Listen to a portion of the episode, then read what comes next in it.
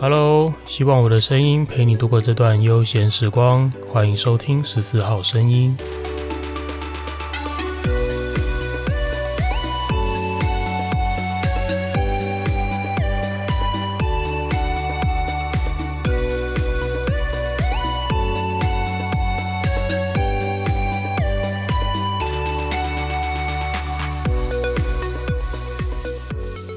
嘿，又是我。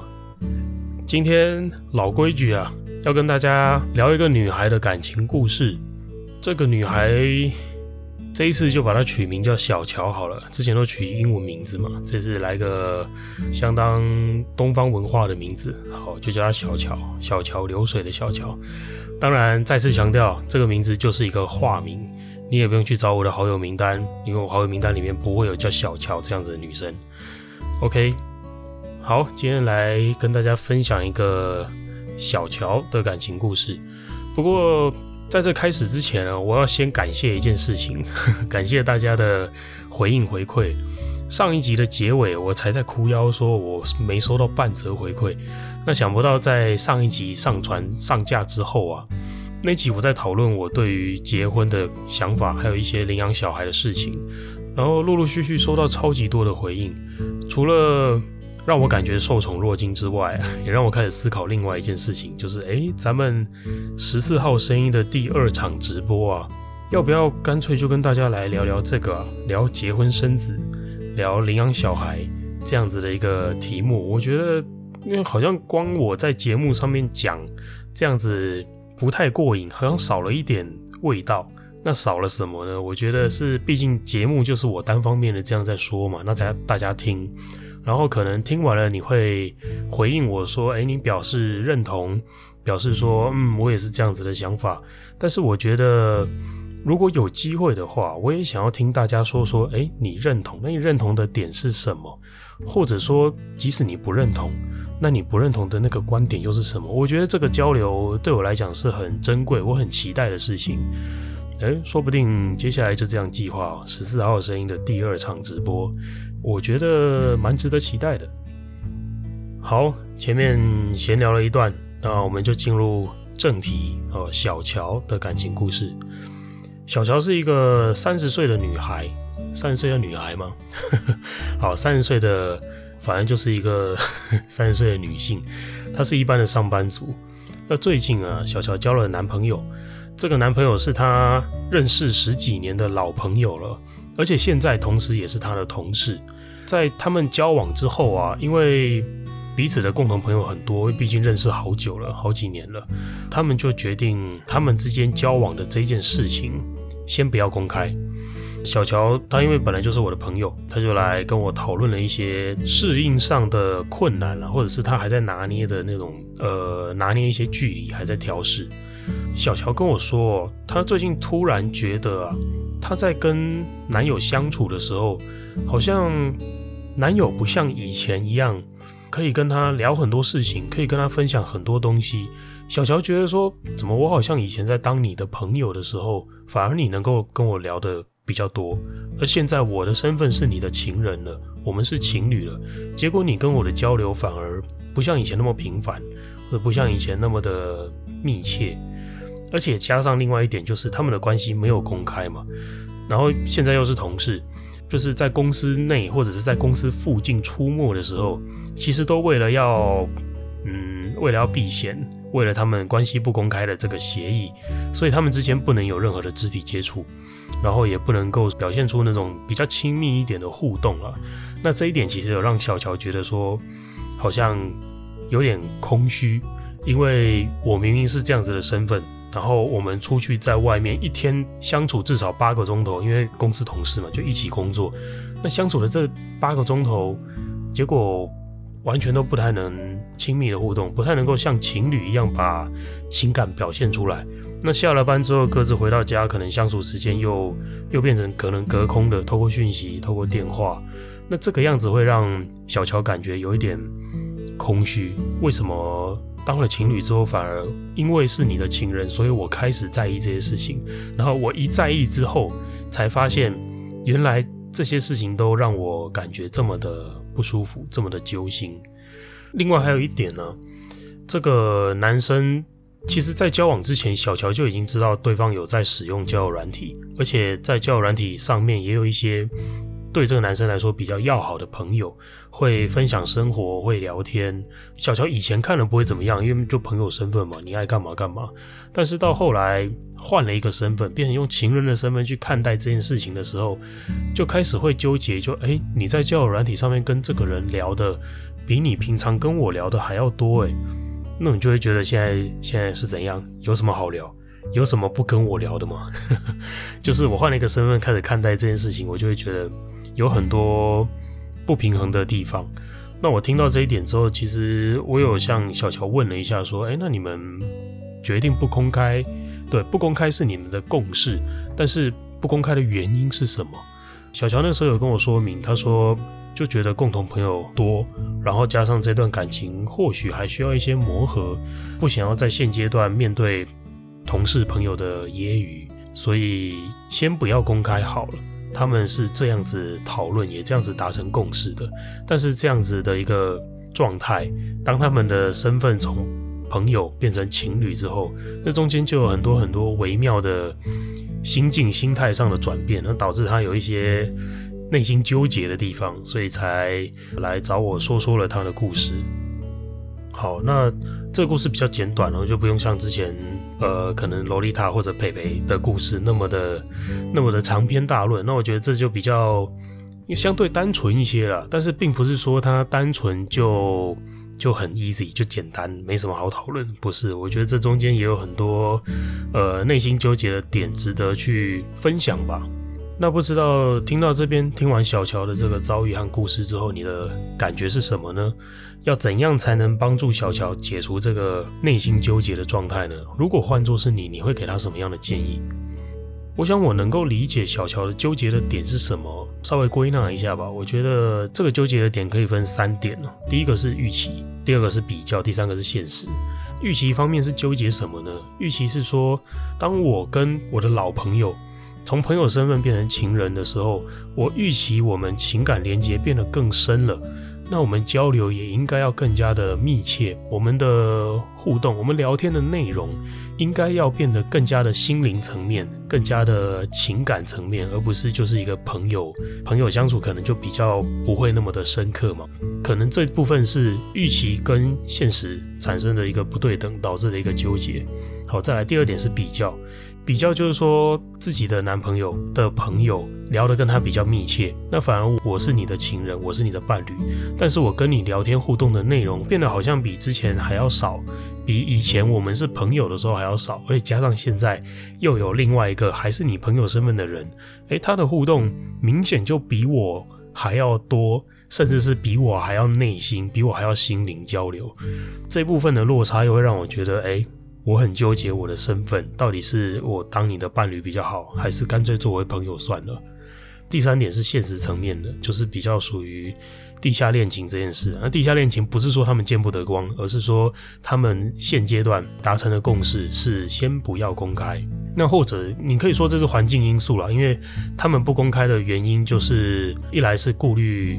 身边朋友、同事的揶揄啊，所以我觉得你可以把它说叫环境因素，因为他们在日常生活当中就必须表现得像是普通朋友一样，但是他们日常生活的相处时间超级长，因为工作的关系嘛。那在这样长时间的相处，而且必须表现成朋友这样子，他其实会有一个压抑的成分在中间，就是哎，我明明是你情人，为什么摸一下不行？为什么就稍微亲密一点不行？那我觉得以上种种吧。每一件都是一个心理上的落差，不管你是预期上的落差、跟人比较的落差，或者现实环境上的落差，最后都会造成你对于你自己这个身份的一个空虚感。我要这个身份干嘛？我要情人这个身份干嘛？我们以前只当好朋友的时候，那样还比较好。那针对这样子的纠结，我觉得可以一个一个来解看看。万一有那些我还没有解到的，或者是。听众朋友在听这样子的故事的时候，诶，会有各式各样的不同的纠结，不只是以上几点。呃，如果有的话，我也欢迎大家可以私讯给我，我们再讨论，或者是诶很值得分享的，我也觉得可以在节目上面再分享给大家。好，一个一个来解这些纠结的话，怎么解呢？首先是在预期心理方面啊。现在小乔遇到的情况就是，诶，我变成你的情人，结果我们互动没有那么频繁。我觉得这方面的落差来自于小乔跟她的男朋友对于情人这个角色的定位不太一样。我觉得这个落差其实蛮正常的，因为对男生而言呢、可能真的朋友比情人好聊，诶，或者是有些人会这样看待，就是。情人啊，对我来讲，其实是一个可以一起生活的存在。那未必是我们能够东南西北聊得很多，而是说我愿意对你展现出我生活中比较私密的一面。可能我在家里我会穿条内裤晃来晃去，我比较邋遢一点，或者是哎这个东西我没有想要那么快收拾。那我如果出外在办公，我的办公桌面可能就整整理的整整齐齐，因为那是会给别人、会给外人看到的空间。但是在家里，我愿意把这样子的一面展现在你面前，因为我觉得，呃，跟你我比较亲密，然后我愿意展现这些，我比较安心，我不用带着那种呃面具或者包装来过生活。可能有些人会这样子定义情人，但是我未必要跟你天南地北聊得很多这样子，那是该在跟朋友做的事情。所以我觉得有些男生可能会这样子想啊，对朋友和情人预设的角色定位的落差嘛。那或者是有些人会觉得，面对情人，我比较能够展现我面对挑战的时候脆弱的一面，我想要逃避的一面，或者是我面对压力的时候我那种软弱的一面。面对情人的时候，我可以我可以呈现这样，我可以坦然的让你知道这样子。或者是情人对我来讲，就是一个我可以跟你坦诚相见，我可以跟你发展性关系的对象。那这些东西其实都是一个自己心里的认知哦。情人和朋友定位不同的地方，可能小乔的男朋友这样子想，但是小乔本人会觉得说，情人就是既然我们的感情连接变强了，那我们的互动应该就要变得更密切，我们的聊天应该就要变得更频繁、更多、更深入、更深刻。可能是这样，但对方不这么认为啊，所以我觉得这方面的落差，有其中一个心态可以转变的地方，就是诶，其实像这样子认知不同的地方啊，其实我们可以多多去发掘，多多去探索这一点。我觉得这是一个很好玩的探索过程，因为每一次这样子的交流，都会让你自己打开一些新的观点，或打开一些新的框架。就比方拿上面刚刚举的例子来说，就是诶，可能小乔去跟这个男生这样子了解一下，说，诶，在你心目中的情人到底是什么样的角色定位？在你心目中的跟朋友的落差又差在哪里？诶，说不定一聊完之后发现，哦，原来你对情人的想法真的就是一个可以让你坦诚相见，你多烂，你多懒，都可以展现给对方看的一个这样子让你安心的对象，叫做情人，而不一定要真的聊得很多很深入。诶，说不定这样子反而，而我打开了一个新的观点，打开了一个新的认知。那其实这也是一个蛮有趣的过程呢。我觉得这都是你们才有机会透过这样子的一个观点上的交流，去互相的成长，因为你的眼界被打开了嘛。不要让这样子的机会变成吵架的导火线了。如果我们一直拿自己的认知跟框架去套对方，我觉得情人应该要聊的比较多啊，情人应该要聊的比较深刻啊。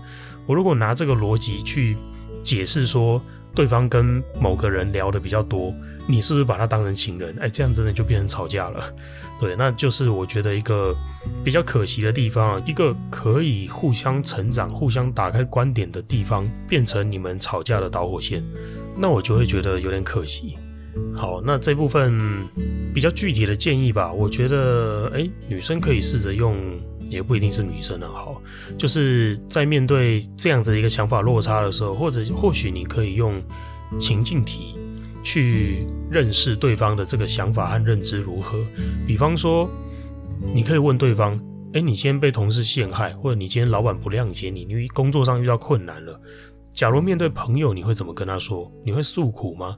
你会分析你现在的状况吗？还是你说不啰嗦啦，琳娜来了，兄弟这样子？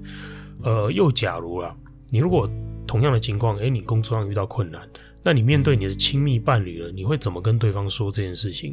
干脆直接躺进他的怀里好好睡一觉，让自己忘记这个烦恼，会吗？或许这些都是他会展现出他自己不同的地方，让我们好好的去真正认识这个人。我觉得用这样子的情境题去假设，好，去问问看他同样的情境，他如果面对朋友、面对情人，他会怎么样回应？他的心目中就觉得，哎，这中间差在哪里？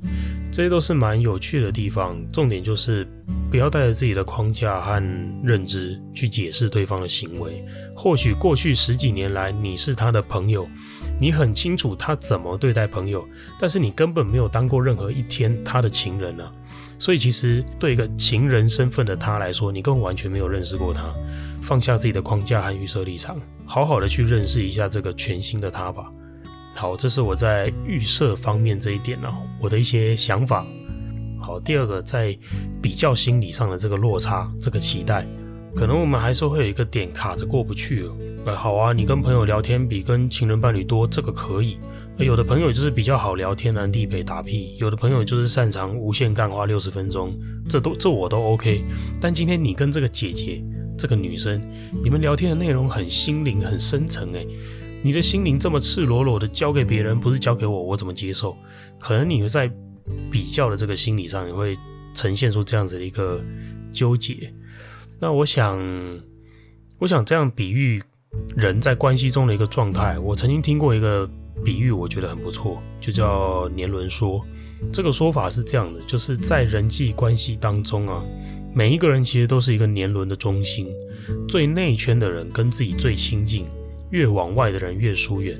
每个人都会各自把不同的角色摆在某个距离，而那个距离绝对是你自己认为最适当的距离，拼凑成一个年轮一样的这样子的人际关系的网状。那重点就在于。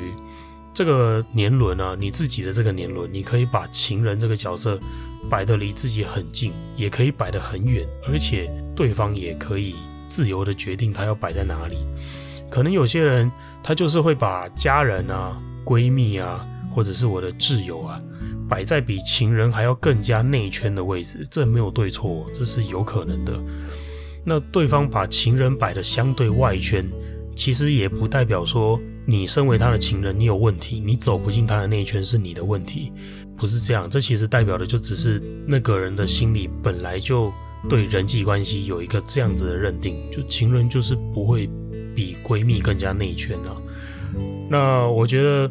当然，如果啦，如果你有机会透过后天的相处互动，去让他可以调整自己在年轮当中情人摆的这个位置，那我觉得那这样后天互动很好。但是我们要先有一个认知，就是我没有办法预期，我也不能够掌控对方怎么去布置自己的年轮。有时候甚至哦，前任情人、呃前任男友、前任女友的位置，比现任的情人还要更接近年轮核心。那我也觉得很正常，因为我自己就曾经 遇到过这样的状况，就真的有一个相处的对象，他会把他的前任摆得比你还要重要，前任的意见他会参考的更多，甚至是跟你的意见相左的时候，他会听前任的。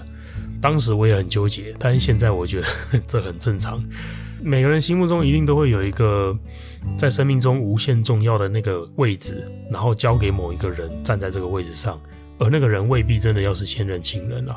所以我觉得我们抱着一个开放的心态去面对吧。当然，你心里如果觉得对这件事情不舒服，你觉得你怎么跟别的女生这么过从甚密？呃，如果真的是这样的话，你当然可以表达。但是，我还是要再说一次，对方要怎样布置他的年轮，那是他的自由，这事情是没有对错的。那如果你觉得你跟他布置年轮的这个概念的这个理念真的相差太多太远了，你跟他的预期之间没有办法达成共识，那其实就是要思考你们到底适不适合了，因为这未来一定会，嗯，在相处上啦，在互动上，一定还会再引发更多更多潜在的问题。好，所以我觉得针对比较心理这一点，哎，改变一下自己的心态吧，去认知一下对方把每一个角色摆在什么样的位置，他为什么要这么摆，而且他这些摆法并不代表说是你不好。好，这是第二点。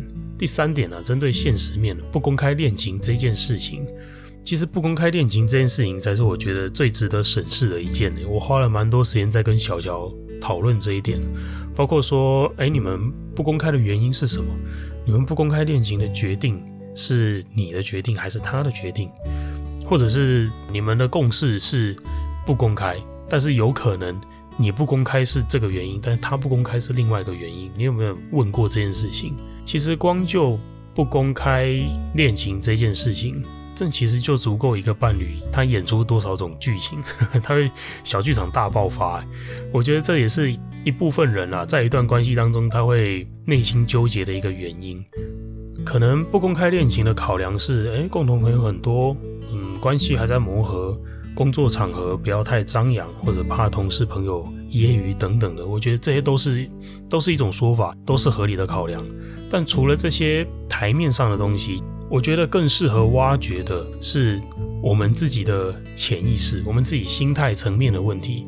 因为其实上面提到的这种共同朋友很多，所以我决定不要公开。诶，但是。这背后反映的是你自己心里的什么样的一个想法？为什么同时认识你们的人很多，你就决定不要公开？你就觉得公开不好？难道谈恋爱是什么羞耻的事情吗？难道跟老朋友变成情人就是一件见不得光的事情吗？或者说你的考量是，诶，你还在磨合，所以你决定先不要公开？但我又想要再往下一个阶段问，就是。诶，磨合不要公开，那你要磨合到什么程度，你才愿意公开？而磨合这件事情，它有完成的一天吗？是公开之后就表示你们的恋情已经完美了，不会再出问题了吗？直到这个时候你才愿意公开？到底是你需要磨合，还是你需要信心？你需要对这段感情的信心？如果背后还有一些这种心态层面的问题，诶，那我觉得就有很多值得审视的点啊。好，刚刚有提到怕同事揶揄，怕朋友多。我觉得这一点啊，这一点其实它真的是一件恼人的事情，没错。刚好也可以透过这一点，它是一个审视自己心态的契机啊。其实朋友、同事为什么会想要揶揄你，会想要逗弄你们？那是因为。可以看到你们尴尬娇羞的那个状态，可以看到你们的囧脸，可以看到你们满脸通红、手足无措的那个样子。呃，不得不承认，我自己也觉得这个样子真的蛮蛮搞笑、舒压，那也蛮可爱的，就很想弄你们嘛。但是被逗弄的时候会有这样子的反应呈现，其实我觉得很正常。但是会因为这样子而不想要公开恋情的话，哦，就是你们想要去回避这样子的情境嘛？那其实是不是我们对于自己的感情怀着一种我怕别人评价我的感情状态，我怕别人评价我的对象，不想要你评价我的条件？如果在你自己的内心这种担忧没有被解决的话，其实真的被朋友揶揄，这些情绪都会被挑起。朋友的那种起哄揶揄，它就是一个提醒了，它就提醒了你自己害怕感情被评价，你害怕对象被评价。你害怕自身的条件被评价，这种时候就会让人家觉得我们那还是不要公开好了。当然了，也不排除有些人就是觉得啊，本来就没什么好公开的啊，别人知道也不会怎样。那我不主动说嘛，有些人的心态可能是这样。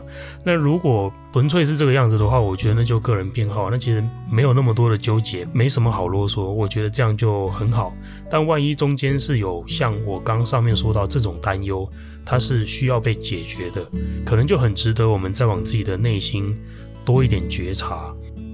对于不公开恋情这件事情，我自己的建议大概两个部分啊。第一个部分就是针对自己的内心。去觉察自己的情结是什么？我为什么想要逃避别人的眼光？我为什么想要抗拒别人的评价？我们去调整自己的心态。第二个是，如果真的你想要停止人家起哄揶揄的这个状态的话，其实这些对你起哄揶揄的人，他无非就是想要看你害羞出糗而已。你越手足无措，你越害羞，你越囧。大家就弄得越爽，呃，爽了就下一次还会再继续，这就是白目。但我觉得这就是正常人。所以你有发现关键在哪吗？关键就是这些人下一次会不会继续戏弄你，取决于你的反应。所以如果今天你的反应满足了他们的愉悦感，满足了他们的爽感，那下次就会用同样的方法继续追求他们自己的快乐。最好的解决之道吧，其实就是用一阵。漠然 来回应这些人的揶揄和嘲弄。简单来说吧，这个精神就是哦，我就我就跟他谈恋爱啊，怎样了吗？类似这种我就烂 这种精神。当那些试图要嘲弄你们的人看到了，哎，你们用这么坦然的态度来面对，就哎，好像那也还真的没什么好说的。你们本人都都这么坦然，而谈恋爱确实也是很正常的一事情啊。都三十岁了，男女交往再正常不过了，好不好？有什么好讲的？那反而他们会觉得，就对啊，是没什么好讲的啊。我怎么那么幼稚？我怎么那么白目？这样就达到了一个嗯反击的效果了吧？好，不知道这些讨论或建议是否对你有帮助？说了这么多。要总结一下的话，在伴侣关系当中，对方的状态或者是这一段关系的样貌，其实就是一面镜子，它反映的是我们自己本身的思维和我们的内心想法。那我觉得抱着开放的心去认识对方，其实就是更认识自己。蛮鼓励大家这样子转换一下心态哦。好啦，以上就是今天要跟大家分享的内容，希望我们都能。好好的跟自己的另外一半，不论是一位还是多位 都可以。希望每个人都能够好好的手牵手走在阳光下，自在的面对自己和面对这个世界哦。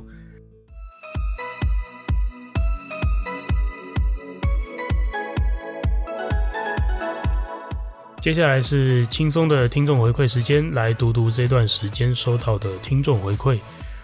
那因为听众回馈好多哦，我分两集好了，今天就先回馈一则就好了。